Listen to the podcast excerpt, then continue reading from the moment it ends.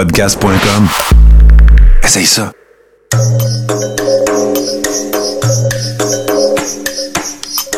Bienvenue dans le podcast Sur la Terre des Hommes. Pour profiter au maximum de l'expérience du podcast, prenez quelques minutes pour aimer notre page Facebook. Vous pouvez aussi nous suivre sur Twitter au Sur la Terre des Hommes podcast et sur Instagram au Sur la Terre des Hommes podcast.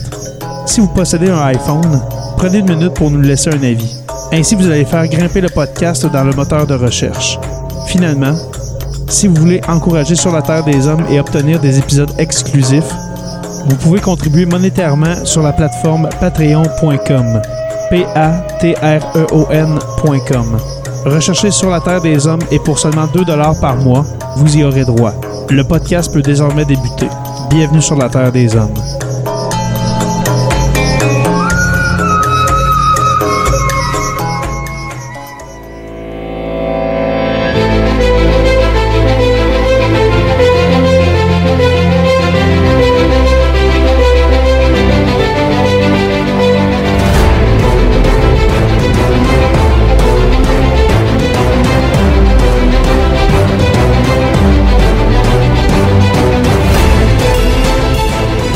Bonjour à tous et à toutes et bienvenue à ce nouvel épisode de Sur la Terre des Hommes.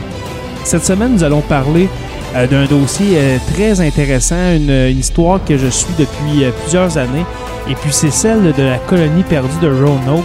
Pour ceux qui sont, qui sont pas familiers avec cette histoire-là, dans le fond, c'est une colonie qui a été implantée dans la région des États-Unis vers 1580. Alors, c'est le premier établissement anglais en Amérique du Nord.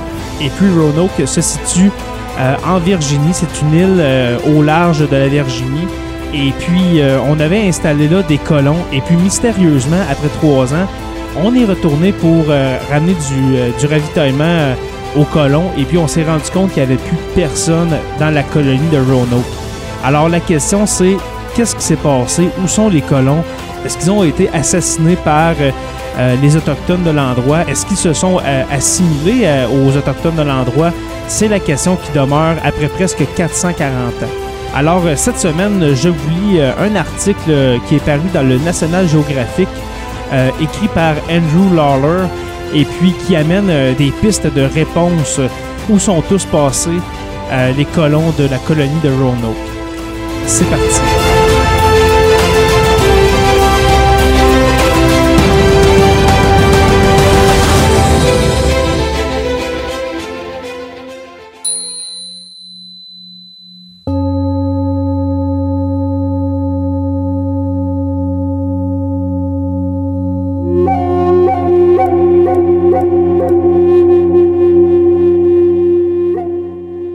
Recherches ont commencé dès le débarquement de l'anglais John White sur l'île Roanoke. En Caroline du Nord, il a plus de 427 ans. Nommé gouverneur de la colonie naissante de Roanoke par Sir Walter Raleigh, John White revenait d'Angleterre, les cales chargées des denrées extrêmement attendues.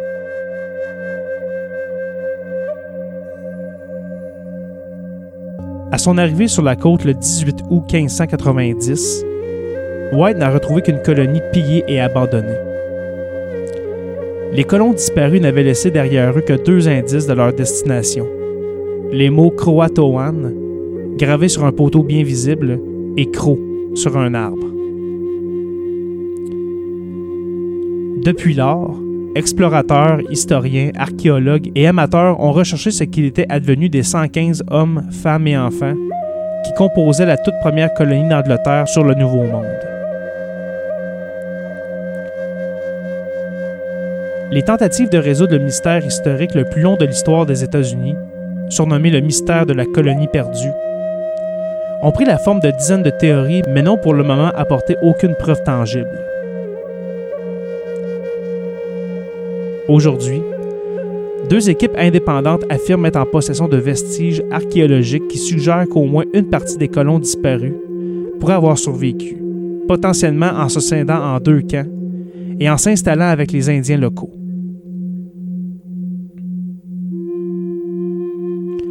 Un ensemble d'artefacts européens découverts récemment, une poignée d'épées, des bols cassés ainsi qu'un fragment de tablette en ardoise, pourrait indiquer la présence des colons sur l'île Hatteras, à 80 km au sud-est de la colonie de l'île Roanoke, ainsi que sur un site continental à 80 km au nord-ouest.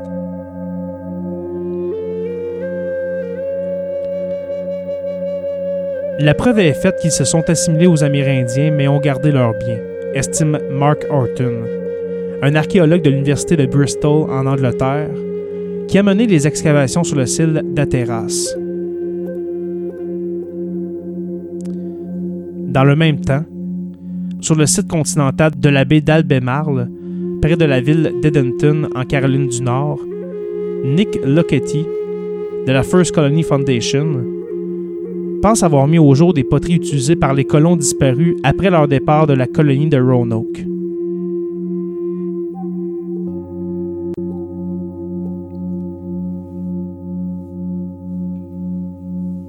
Les membres des deux équipes reconnaissent qu'ils ne sont pas encore en mesure d'affirmer avoir résolu cette complexe énigme. La plupart de leurs pairs doutent que ces artefacts puissent être associés de façon certaine aux colons infortunés, étant donné qu'il est difficile de les dater avec précision. Il vous reste encore beaucoup de travail, a prévenu Ivor Noel Hume, ancien archéologue de la Fondation coloniale Williamsburg qui a travaillé sur les fouilles de l'île Roanoke dans les années 1990.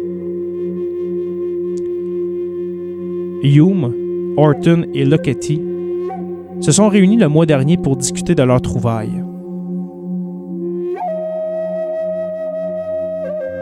Les fouilles indiquent un important déplacement au départ de l'île Roanoke, où les chercheurs frustrés ne trouvent que peu de traces des premiers colons européens.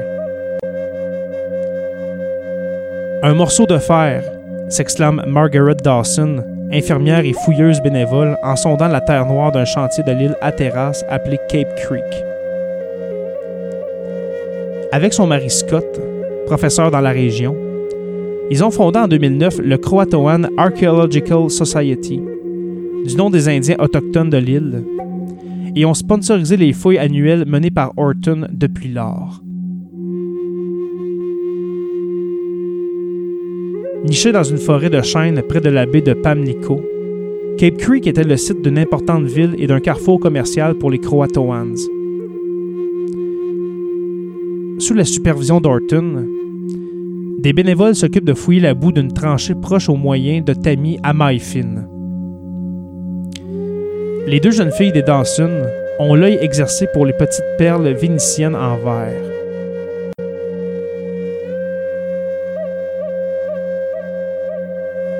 Lors d'une fouille de deux jours au mois de juillet 2015, les tamis ont mis à jour de nombreux matériels amérindiens et européens, tels que des os de cerf et de tortues, des briques artisanales et importées, des poteries amérindiennes, des gros morceaux de fer européens, les fragments d'un pistolet du 16e siècle, ainsi qu'un petit œillet de cuivre ayant certainement appartenu à un noble anglais. En 1998, des archéologues de l'East Carolina University ont trouvé une chevalière en or 10 carats gravée d'un lion ou d'un cheval bondissant. Cet artefact était mélangé à d'autres objets datant du milieu du 17e siècle, soit le temps d'une vie après l'abandon de la colonie de Roanoke.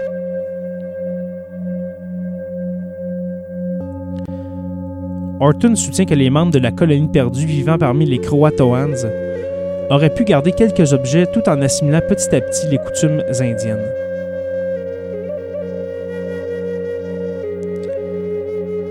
L'une des découvertes récentes les plus inhabituelles est une petite pièce d'ardoise utilisée comme tablette accompagnée d'un stylet en plomb. Une petite lettre, M, se devine dans un coin. Une plaque d'ardoise similaire, mais bien plus grande, a également été mise à jour à Jamestown. Cela appartenait à une personne qui savait lire ou écrire, commente Horton. Ce n'était pas utile au commerce, ça appartenait à un Européen éduqué.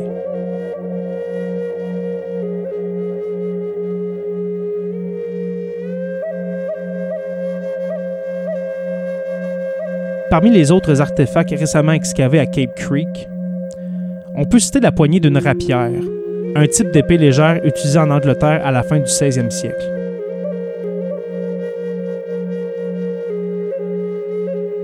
Un gros lingot de cuivre, une longue barre de fer, ainsi qu'une poterie allemande en grès font également partie de découvertes datant vraisemblablement de la fin du 16e siècle.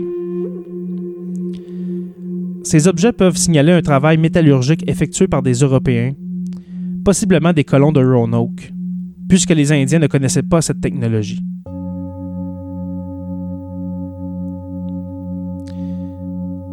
Il y a des objets commerciaux aussi, indique Horton en pointant les artefacts.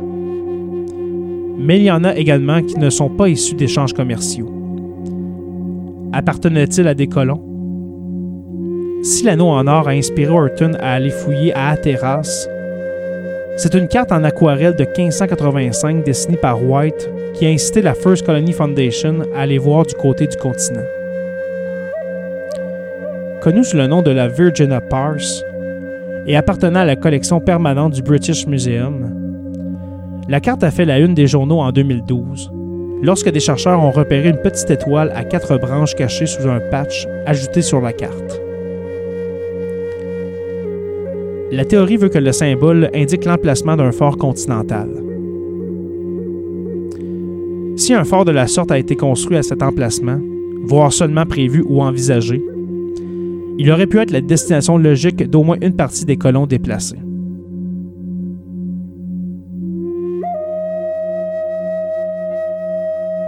Nous pensons qu'il représente les colons de Roanoke, affirme Lockety, tenant à la main deux fragments de poterie.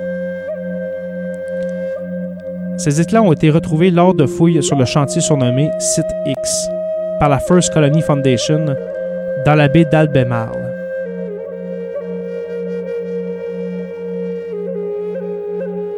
En 2006, Lockety et son collègue Clay Swindell du Muséum des Albemarles ont étudié un site dans les environs de l'image du fort repéré ultérieurement sur la carte de White.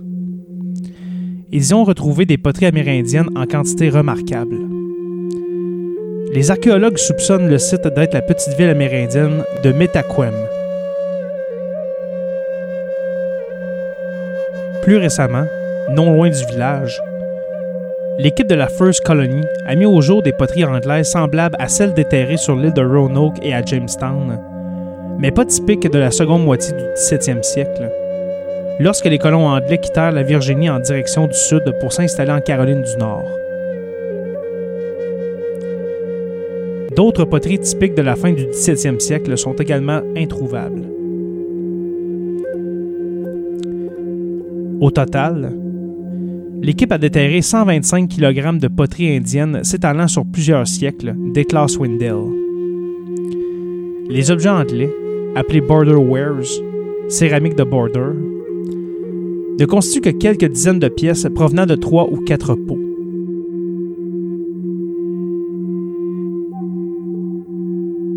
Swindell remarque que le premier colon anglais connu dans cette région n'est pas arrivé avant 1655. Lockety ajoute que contrairement au site de Cape Creek, il n'y a pas de traces évidentes de marchandises suggérant un possible échange. Il pense que les colons auraient pu s'installer dans ce lieu pour vivre avec les Indiens alliés après le départ de White.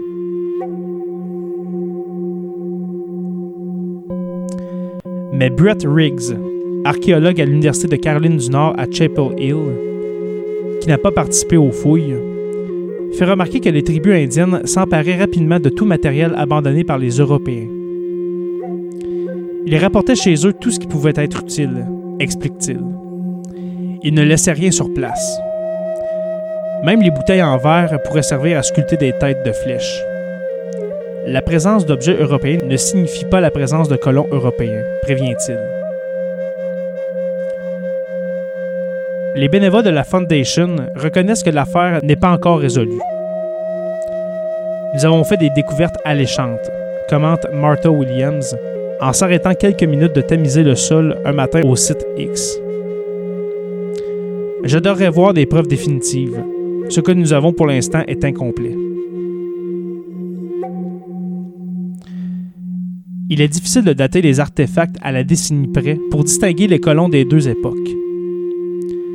le radiocarbone et les autres méthodes de datation ne sont pas assez précis. Et les styles de poterie n'évoluent pas uniformément dans le temps et l'espace. Par exemple, les restes d'un pot en borderware retrouvé de l'autre côté de la rivière à Edenton datent de la fin du 17e siècle. Je ne pourrais pas dater des artefacts entre 1590 et 1630, affirme Hume, expert reconnu en matériel colonial. Est-ce qu'une personne a gardé un objet pendant six semaines ou six ans? Il est très difficile de le savoir.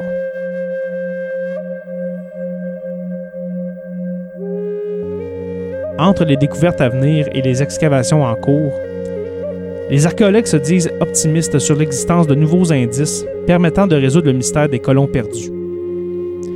Il nous reste encore beaucoup de terre à fouiller, dit Swindell et aucun des groupes n'a encore publié d'articles approfondis analysant et cataloguant les découvertes. Nous ne savons toujours pas ce qui s'est passé, et nous attendons le moment où nous en serons sûrs, déclare Charles Ewen, archéologue à l'East Carolina University, et qui ne travaille dans aucune des équipes. Je crois qu'aucune option n'est à exclure.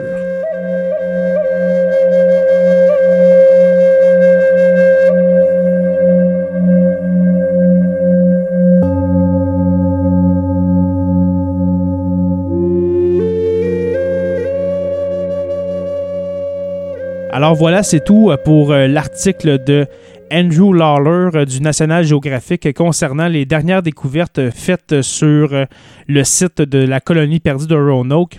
Alors pour revenir un peu à l'introduction, qu'est-ce que je disais? Dans les années 1580, on a envoyé des, colons pour coloniser un, premier territoire du côté du Nouveau Monde, l'Amérique. Du côté des Anglais, dois-je le préciser. Et puis, comment je dirais ça? Ça doit être une expérience assez traumatisante pour, euh, pour la métropole, pour l'Angleterre. On envoie des colons pour coloniser un territoire, et puis on, envoie une deuxième vague pour, euh, pour les accompagner. Et après trois ans, on se rend là, et puis il n'y a plus personne. À part les mots Croatoans et, euh, et Cro qui sont gravés sur des arbres. Alors imaginez un peu le traumatisme que, que la troisième vague de colons euh, a, dû, euh, a dû éprouver en voyant ça. Il n'y a plus personne, les habitations sont vides. Euh, il y avait quelques, quelques dizaines, voire des quelques centaines de colons, et puis ils sont disparus. Alors, comme j'ai dit au début de l'épisode, soit qu'ils ont été tués, ou peut-être même une maladie, on n'en a pas parlé, mais c'est peut-être une maladie qui, qui a décimé cette colonie-là, peut-être avec les contacts avec, euh, avec les Autochtones. ça s'est vu pendant l'histoire de la colonisation de l'Amérique que euh, le partage, euh, si on veut, des, des, maladies, eh bien, ça peut affecter un bord comme de l'autre. Mais là, c'est personne, là. Il restait personne dans la colonie. Alors, est-ce que c'est une maladie qui a tué les gens? Voir qu'on n'a pas trouvé de tombe, on n'a pas trouvé de cadavres, de squelettes. Est-ce que c'est un conflit qui a éclaté entre les populations autochtones du coin de, de l'île Roanoke avec les colons? Est-ce que c'est ça? Est-ce que c'est un conflit? Ou bien, la dernière option, en voyant que la, métropole, que l'Angleterre n'envoie pas euh, de, nourriture, n'envoie rien pour euh, notre subsistance, euh, est-ce qu'on devrait, dans le fond, là je parle comme si j'étais un colon de Roanoke en, en 1580, est-ce qu'on devrait suivre les Autochtones, dans le fond, s'assimiler à eux pour pouvoir survivre? Parce qu'on s'entend que être en Amérique, quand tu es un Européen, c'est comme si aujourd'hui on t'envoyait sur Mars. Là, Alors, c'est l'autre bout du monde. Il n'y a, aucune. Euh, a aucune chance vraiment de survie si on, ne s'allie pas aux populations locales. Alors, euh, moi, mon hypothèse personnelle, euh, je, ne crois pas qu'il y ait eu de conflit. Je ne crois pas que la maladie euh, ait fait des ravages euh, de cette ampleur-là dans la colonie de Roanoke parce que, premièrement, comme j'ai dit, on aurait trouvé des tombes, on aurait trouvé des sépultures, des cadavres, on n'a rien trouvé de ça. moi, je crois sincèrement qu'ils ont décidé de s'assimiler, de suivre les populations locales pour leur survie en voyant que la métropole les aidait pas tant que ça. Alors voilà, c'est tout pour la colonie perdue de Roanoke. J'espère que vous avez aimé ce court épisode. Pour en savoir plus, euh, je vous invite à aller euh, voir euh, sur le site de National Geographic. Plusieurs, articles concernant ça, ou bien vous pouvez faire des recherches là-dessus. c'est certain que parfois les pages Wikipédia, c'est pas la meilleure des pas la meilleure des sources, mais quand même, vous pouvez en apprendre un peu là-dessus. Alors, euh, merci aux abonnés de suivre Sur la Terre des Hommes. Nous sommes disponibles sur Apple Podcasts, Spotify, Google Play et puis sur euh, tout bon podcatcher Android. Merci aux patrons, les curieux, Stéphanie Théberge, Mario Drouin, Audrey Giroir et Simon Robitaille. Les stagiaires, ceux qui donnent 5 par mois, nous avons Olivier Sauvé, Francis Furoy, Jean-Sébastien Lamarche, Martin Godette, Georges Dumais, Gabriel Landerman et Anna Garel. Notre historien, celui qui participe à 10 par mois, nous avons Benoît Caisse. Et puis l'érudit, celui qui est au, sommet de la pyramide de Sur la Terre des Hommes, à 20 par mois, Pascal Gassé. Merci aux donateurs éphémères PayPal. Alors, comme vous avez pu l'entendre dans, les derniers épisodes, nous avons aussi une autre manière de nous encourager par don PayPal. Euh, pour euh, reconnaître un peu euh, notre travail et puis les heures qu'on met là-dessus. Alors, nous avons Pierre Tardif et puis Sébastien Canal URGO. Vous pouvez visiter le site radio-h2o.ca pour écouter nos épisodes. Je vous invite à rejoindre la page Facebook Sur la Terre des Hommes, la communauté, pour venir discuter avec nous. Sur la Terre des Hommes est une présentation des éditions Derniers mots. Merci à podcast.com et puis n'oubliez pas qu'à tous les jours, nous écrivons l'histoire. Merci et on se revoit très bientôt pour une autre page d'histoire de Sur la Terre des Hommes.